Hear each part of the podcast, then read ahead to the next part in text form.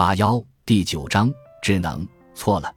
即便上一章的观点并不能让你信服，也请你容我讲下去。暂且假设人类既不是数字的，也不是算法的，而数字技术两者皆是。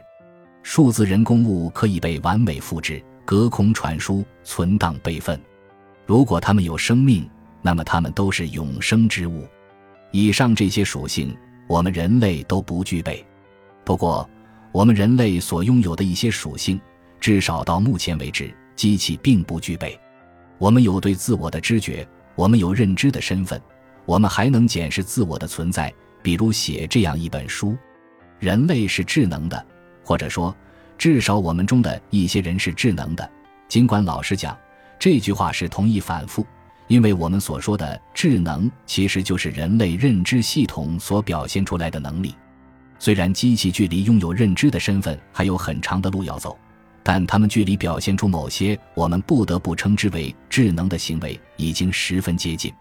有时候，机器也能表现出一种颇具魅力的蠢态，就像本书第五章讲过的 Amazon Echo 和 Google Home 之间的愚蠢对话。这样看来，或许机器的数字和算法本质并不妨碍其习得人类的某些认知特征，不论好坏。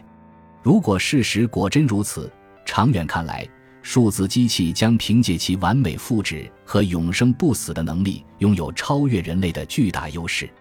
这样一来，反而是我们人类要后悔自己生了一副肉身。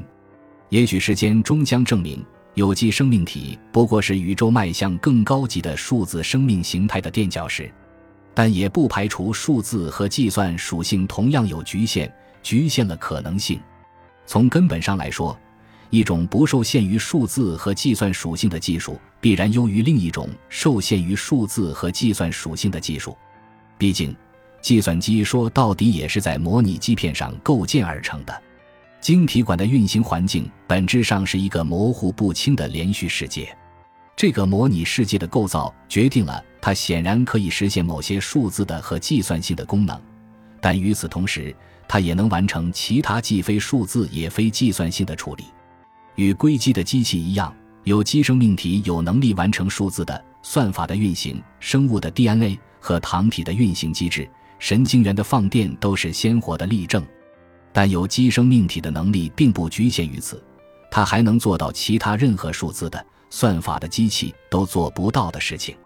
如果有机生命体的这部分能力是人类实现认知功能的核心和关键，那么数字的算法的机器就永远无法复制人类的认知功能。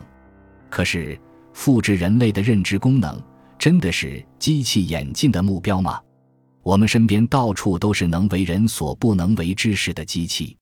就在我写下这段文字的时候，我正坐着时速三百公里的高铁从北京前往西安。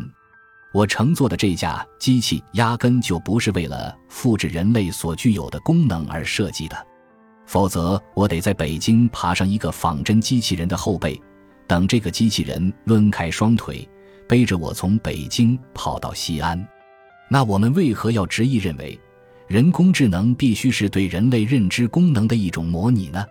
在有机的世界里，如果两个物种共享同一个生态系统，它们要么会互相残杀，要么会分散到不同的生态位中去。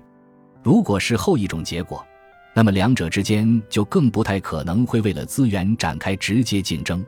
我们在第二章中曾经提到过的凯文·凯利曾在《必然》一书中表示。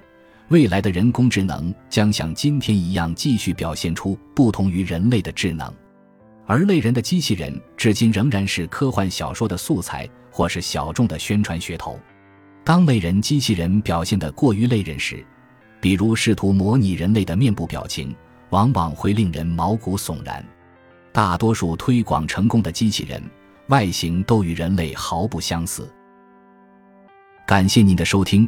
本集已经播讲完毕，喜欢请订阅专辑，关注主播主页，更多精彩内容等着你。